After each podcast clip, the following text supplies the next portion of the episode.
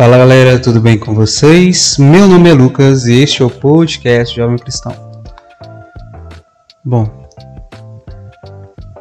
hoje vamos falar um pouco sobre a humildade, né? Que é uma virtude muito forte, muito necessária, né? Para nossa vida. Primeiro, falar que a gente, pra gente conseguir falar que a gente é humilde, exige de nós um conhecimento pessoal, né? Reconhecer as nossas limitações, reconhecer a, a nossa pequenez, né? E a nossa entrega mesmo, né? Entregar nas mãos de Deus. E o contrário, né? Ser sorbebo, ser, se achar que tem o poder, achar que dá conta de tudo sozinho, é horrível. Eu falo isso porque eu já senti essa experiência de achar que é o dono da razão e acaba quebrando a cara por causa disso. Quantas vezes eu achei que dava conta de vencer as minhas próprias fraquezas sozinho, sem pedir a graça de Deus, e quantas vezes eu caí no pecado. E é necessário da nossa parte esse reconhecimento. E um caminho para conseguir chegar nessa humildade é o exame de consciência, né? Sentar, pedir a iluminação do Espírito Santo para poder conseguir identificar quais são as nossas limitações. E reconhecer que a gente não consegue nada sem Deus.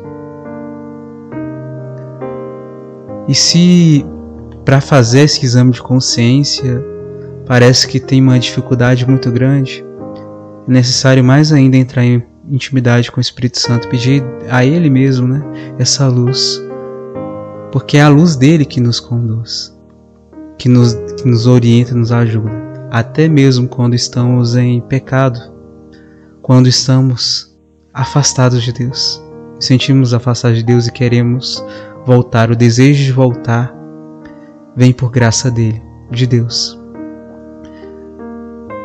E podemos ter esse desejo, podemos não dar ouvidos, né? Sentir, mas não obedecer, não seguir. Isso é escolha humana. Porque nós todos podemos escolher, tanto que diz no Salmo, né? Eis que coloco diante de ti dois caminhos, o caminho da vida e o caminho da morte. Mas Deus ele nos propõe, escolhe o da vida. Deus ele nos chama a todo momento. Agora a escolha de escutá-lo é da nossa parte, né? É escolha. Vem o nosso tem, respeito ao nosso livre-arbítrio, né? Nosso direito de escolha. Mas escolher aquilo que vem de Deus é sempre melhor. E sobre a humildade, a palavra humildade vem de humus, né? Que é a terra fértil, onde tudo aquilo que, por exemplo, de as, onde está meio misturado, né? As fezes, resto de comida, tudo aquilo que a princípio dentro da gente pode ser que não preste. As lembranças dos nossos pecados, tudo isso no coração nosso pode ir junto com mexido, né, com arrependimento do nosso coração, acaba se tornando nosso coração humilde, né, com humus. E essa e nosso coração se torna terra fértil para a graça de Deus a habitar e a agir. Porque o arrependimento vem de Deus. É graça também. E é necessário, às vezes, a gente também a gente pedir isso. Deus, dá-me arrependimento do pecado que cometi, porque eu sinto que meu coração tem sido tão insensível. E assim Deus vai nos conduzindo. E essa humildade nossa é necessária ser alimentada. E uma das formas de ser de alimentar a humildade, é largar, abrir mão do orgulho de e da vergonha, no sentido de segurar, de não querer que as pessoas saibam daquilo que a gente fez de errado, e ir diante de um sacerdote e pedir a, e confessar, né, diante de Deus, por intercessão daquele sacerdote, receber a bênção de Deus. Essa bênção que, por exemplo, Davi recebeu a bênção de Deus através daquele sacerdote que era aquele profeta. E aí ele recebeu a humildade, ele se confessou com Deus e Deus o perdoou. E como diz em Tiago, confesseis vossos pecados uns com os outros. É assim, quando a gente vai diante do sacerdote, pede e pede a confissão e fala daquilo que a gente fez de errado, a gente se humilha, né? E assim a humildade aumenta em nós, a nossa terra é revirada, né? Se torna mais fértil. E Deus depois vem com perdão, nos perdoa e nos purifica. E a cada vez que confessamos os nossos pecados, recebemos a bênção de Deus através do sacerdote, né? Desse perdão. Se estivermos confessado mesmo de coração, entregue todos os nossos pecados mesmo, nós ressuscitamos. Nós não temos somente a ressurreição que depois quando a gente morre, mas temos a ressurreição depois que a gente vence o nosso pecado. Deixa Deus conduzir nosso coração. E se caímos e depois voltamos a confessar, Deus ele nos perdoa de novo.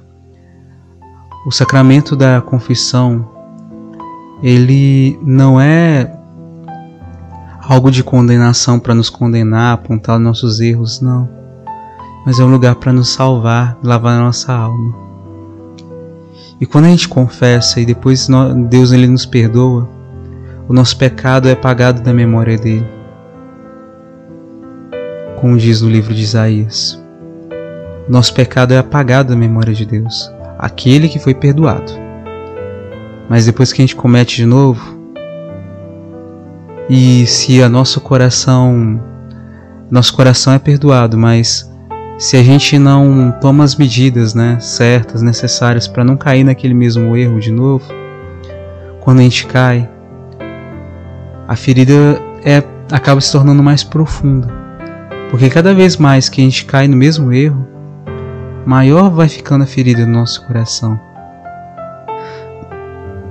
Mas Deus ele é misericordioso e nos perdoa sempre. E não é necessário a gente ter medo, porque é só a gente e Deus. E se vê aquele pensamento de que, ah, Fulano vai espalhar os meus pecados todos, vai falar que que eu sou e por aí vai, não se preocupe, porque ele, essa pessoa que for falar dos nossos erros, vai se tratar com Deus. Mas a partir do momento que fomos perdoados, mesmo que as pessoas se lembrem do nosso erro, lembre-se, Deus nos perdoou e o perdão dele é que mais importa. E se nós cometemos o pecado contra alguém e essa pessoa não nos perdoou, lembre-se. Se você se arrependeu e pedir perdão a Deus e Deus te perdoou, está perdoado. Você não deve mais nada. Nós sabemos que, por mais que nós cometendo o erro, nós precisamos repará-lo. Como quem rouba a roupa de alguém que está passando frio, a única roupa que uma pessoa tem, tem que restituir. Ou como quando a gente quebra alguma coisa, pelo menos por tradição antigamente se aprendia isso, de, de conseguir reparar aquilo. E para reparar com as pessoas, a gente precisa de tentar. E se a pessoa não aceitar, aí sim a gente continua deixando, a gente deixa para lá e deixa Deus conduzir. Porque o mais importante é o perdão. E depois pedir para Deus a luz para poder saber como vencer aquilo para não cair de novo naquele mesmo erro. E isso é reparação dos nossos pecados diante de Deus. É assim. As penitências que nos são dadas, né, como as leituras da palavra, as ações de misericórdia, de caridade, os atos de amor, são assim que a gente vence. A gente cresce e consegue passar por cima daquela mesma situação que nos causou que nos foi aquela mesma condição de fraqueza que a gente tinha, que nos levou a depois a pecar. E é isso que é importante. Não importa quantas vezes a gente pecou. O que importa é quantas vezes a gente se levantou. Importa sim, porque vai dar um saldo positivo. Né? Importa sim, porque assim a gente se reconhece humilde e crescendo a humildade na gente, melhor, mais fértil é o solo que está no nosso coração a gente deixa Deus cuidar da gente, plantar no nosso coração. E Deus ele morreu por todos nós. E aquilo que mais fere o coração de Deus, eu já acho eu já disse em outro episódio, não é o pecado, mas é quando aquela pessoa que comete o pecado sente vergonha e não volta para perto de Deus. A vergonha que Adão e Eva sentiram depois que cometeram o pecado e não confessaram de cara o erro essa vergonha a gente acaba sentindo e querendo fugir de Deus como Adão fugiu e se escondeu. E quando a gente se esconde, depois de ter cometido o erro, é triste porque o nosso coração fica remoendo aquilo. E no remoer, a gente pode acabar adoecendo. E no adoecer, a gente vai perdendo as esperanças, perdendo o norte da nossa vida. É igual aquela rosa, né? Que quando é cortada do pé, com o tempo vai se murchando. Assim somos nós, se a gente comete o pecado, a gente vai se murchando. Mas quando a gente é perdoado, aquele galho que é onde estava aquele botão de rosa é plantado no solo e pode se tornar uma muda. Pode virar uma muda e essa muda pode nascer uma nova roseira. O que convite de Deus para a gente hoje é não ter vergonha, mas sim procurá-lo, mesmo cometendo erro. O mais importante é isso deixar Deus cuidar da gente. Ele quer cuidar tanto da gente, ele nos ama tanto. E se ele nos orienta com os mandamentos, não quer dizer que ele é um não é porque ele é um Deus perverso ou tipo um Deus opressor que força a gente a fazer as coisas, não. É porque aquilo realmente vai nos trazer a paz, vai nos conduzir a uma vida melhor, onde a gente vai conseguir dar conta dos sofrimentos, né? Superar os sofrimentos. E vai conseguir fazer bem para as outras pessoas também, não só para a gente. Tanto que João, na sua primeira carta, ele diz assim: os manda e os mandamentos não são pesados, não são tão pesados. O que nos pesa, na verdade, mais é a vergonha de, de confessar nossos erros e o, e o nosso apego pela vida antiga que nos faz tanto sofrer. Vou dar um exemplo até meio mais pesado, né? Como o vício em drogas ou em outras situações. Para algo se tornar um vício, aquilo vai fazer mal pra gente. E fazendo mal pra gente, por mais que a gente sofra, que a pessoa sofra com aquilo, ela ainda sente, né, dentro de si um como se fosse entre aspas um alívio, acha que aquilo vai aliviar a dor, ele continua fazendo aquilo. Aí na psicologia isso é chamado até de ganho secundário. Por mais que aquela situação seja uma situação que faça mal, um pouquinho daquilo traz um pouco de prazer, um pouco de alívio, mas depois, passando o tempo, aquilo volta a oprimir a gente e fazer mais mal. Por causa dessas situações, a gente acaba que não querendo largar, abrir mão, não querendo abrir mão para abraçar aquilo que Deus quer dar para a gente. E infelizmente, com isso a gente acaba se ferindo mais, ferindo as nossas pessoas à nossa volta e deixando Deus mais triste. Esse Deus que em Jesus Cristo, quando estava no caminho para nos libertar da morte no Calvário, quando era cuspiam no rosto dele, batiam nele, quando xingavam ele, ele em vez de levantar e bater, não, carregava a cruz com todo amor, porque pensava em cada um de nós, carregando aquela cruz pesada, sentindo aquela dor na testa com os espinhos cravados, as dores no corpo de cada ferida que causaram a ele, seja pelo chicote, seja pelos ganchos na hora da flagelação, seja pelo peso da cruz. Ele a todo momento falava: Pai, perdoa eles porque eles não sabem o que fazem. E ele fez isso tudo por amor de cada um de nós, pensando em cada momento que pecamos, que os nossos antepassados antes dele pecaram, que aqueles que estavam no momento que ele estava vivo na terra, presente na terra, pecaram e os futuros. E também pensando nos nossos pecados que a gente cometeu, que a gente pode estar cometendo agora, pode cometer agora, hoje, e aqueles que a gente ainda pode cometer no futuro.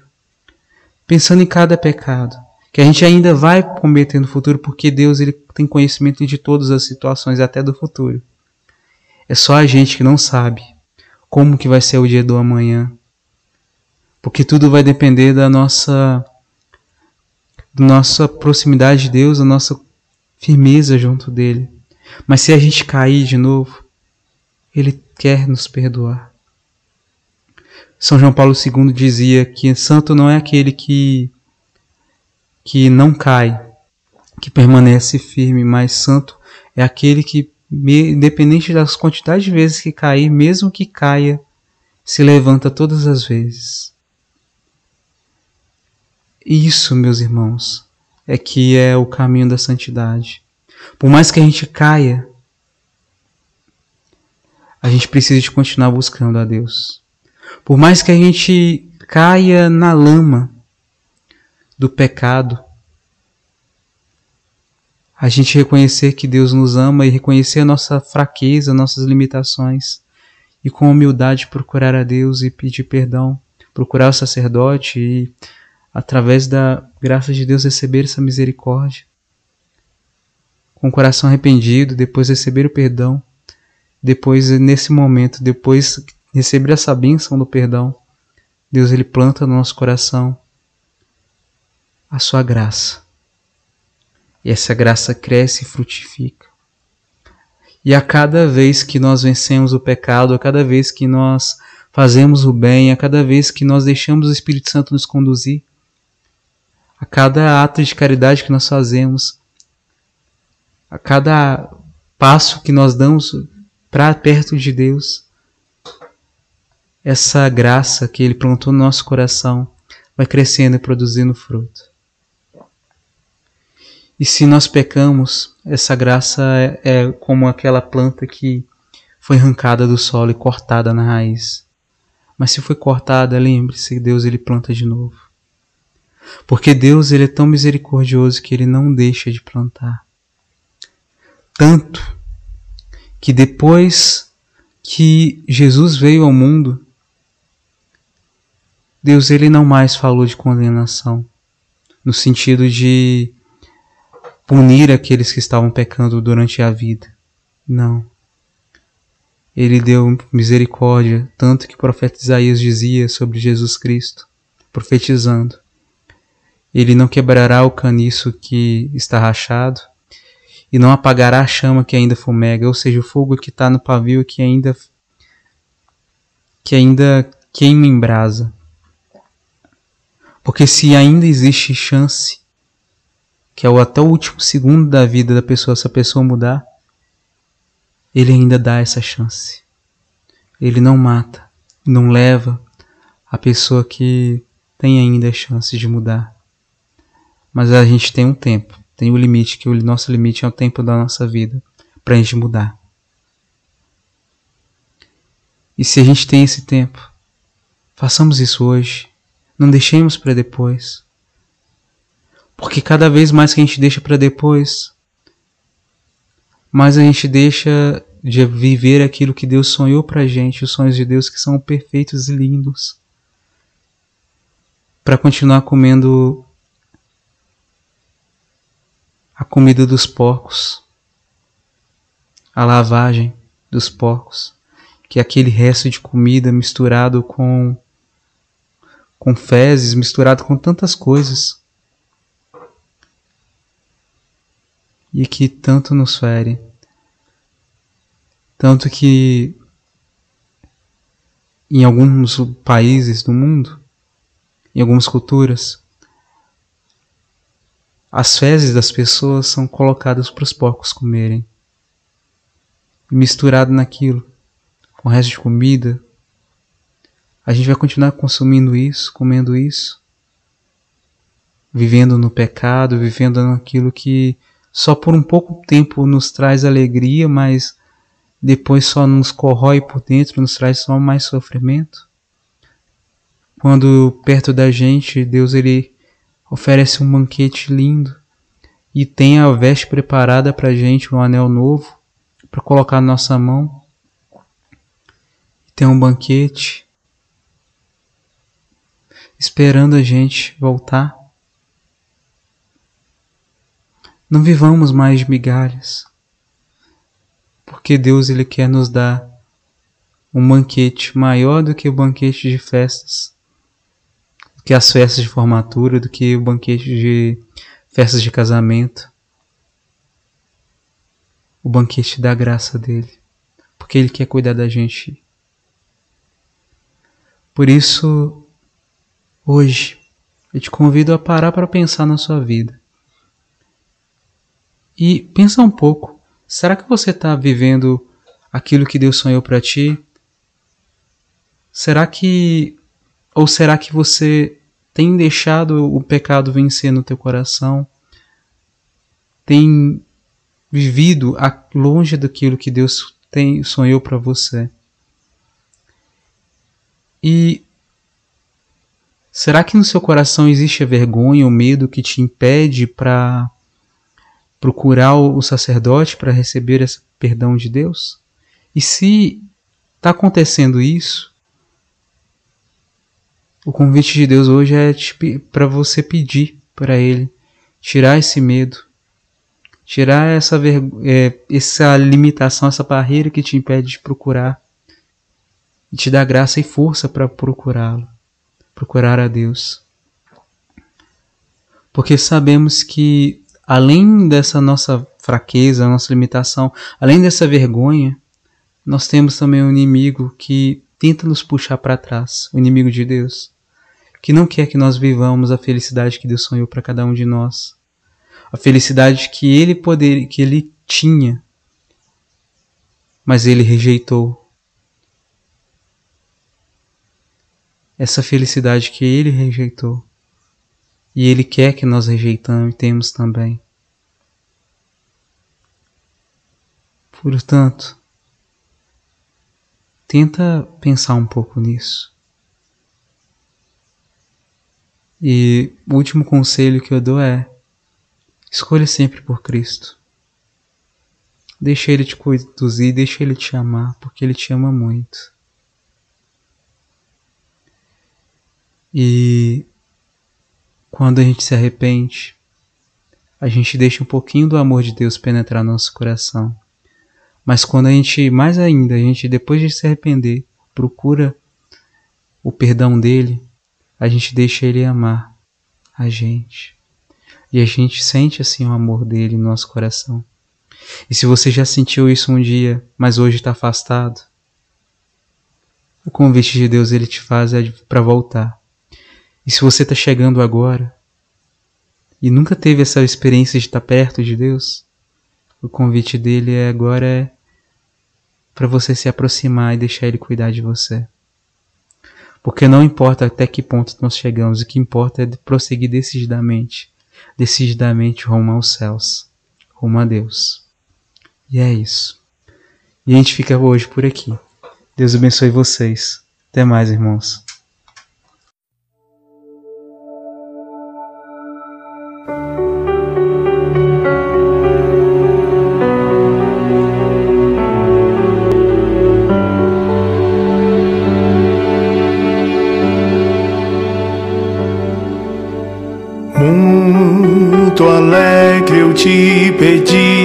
Era meu partir, um sonho tão normal. Dissipei meus bens e o coração também.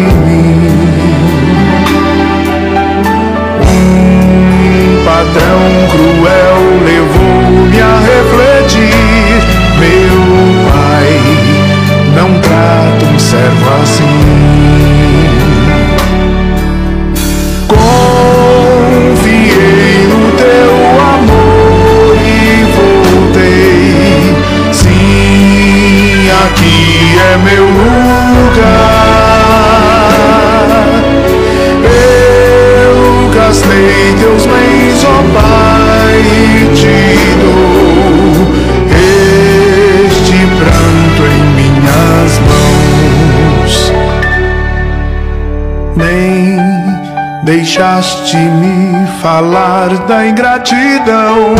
Morreu no abraço mal que eu fiz. Festa, roupa nova, anel, sandália aos pés. Voltei, a vida sou